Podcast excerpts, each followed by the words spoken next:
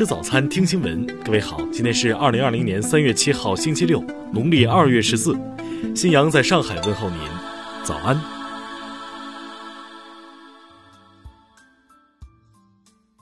首先来关注头条消息。日前，被誉为世界最知名病毒猎手的美国传染病学专家利普金教授称，新冠肺炎很可能会像流感一样，每年都与我们在一起。对此，钟南山院士团队成员、广州医科大学附属第一医院呼吸内科主任医师程琳令教授给出了详解。程琳令表示，虽然理论上有可能，但大家也不必过度惶恐。新型冠状病毒疫苗已经开始研发，今年年底前很可能会投入市场。疫苗的出现能够有效防控大规模疫情的发生。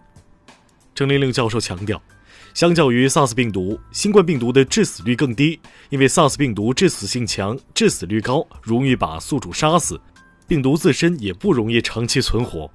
而新冠病毒致病性相对低，因此理论上讲有可能转成慢性疾病。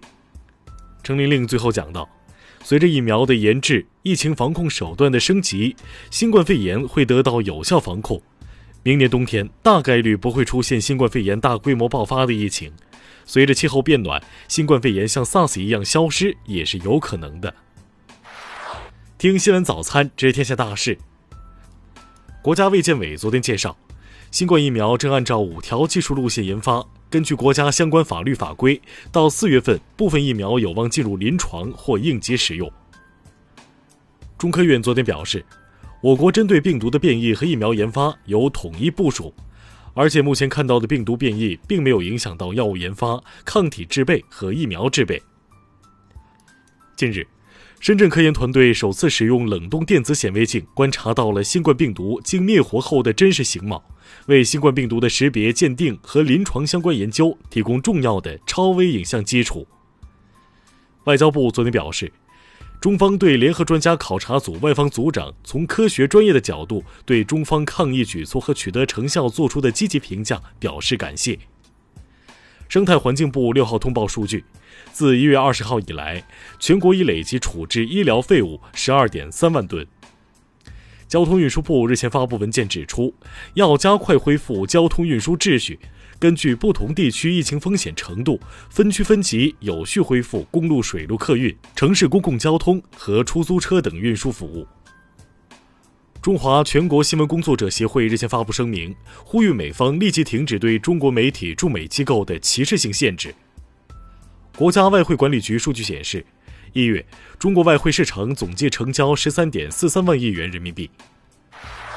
下面来关注国际方面，世卫组织昨天呼吁。各国应调动并协调政府各部门间的行动，以全政府参与的方式应对新冠肺炎疫情。美国副总统彭斯五号称，当前美国没有足够的新冠病毒检测工具，以应对一例数量不断增长的需求。数据显示，截至欧洲中部时间五号上午十点，中国境外共计确诊一万四千七百六十八例新冠肺炎病例，死亡二百六十七例。五号。英国与欧盟结束了为期四天的脱欧后首轮谈判，在如何保证同处公平的竞争环境等诸多问题上，双方分歧严重。五号，俄罗斯总统普京和土耳其总统埃尔多安经六小时磋商后宣布，叙利亚伊德利卜地区从当地时间六号零点起停火。俄罗斯国家杜马主席六号表示，国家杜马所有党派都支持总统普京提交的宪法修正草案。为缓解市场上消毒剂严重紧缺的局面，德国药店联邦联合会日前表示，凡德国具有官方许可的药店均可自行制作和销售消毒剂。英国国家审计署近日发布报告显示，英政府各部门为筹备脱欧共计花费了超过四十亿英镑。下面来关注社会民生。湖北省人大常委会日前通过决定，要求全面禁止食用所有陆生野生动物。包括人工繁育、人工饲养的陆生野生动物。安康市官方五号就院领导补助高于原鄂一线人员一事通报决定，对该院院长、副院长予以免职，对市卫健委员会主任予以训诫。近日，甘肃男子周某某在疫情期间聚众娱乐，致六人确诊新冠肺炎，当地法院以妨碍传染病防治罪依法判处有期徒刑六个月。石家庄市警方近日通报，该市严厉打击涉疫电信网络新型违法犯罪，目前已破涉疫情电信诈骗案件四十八起，涉案金额达六百余万元。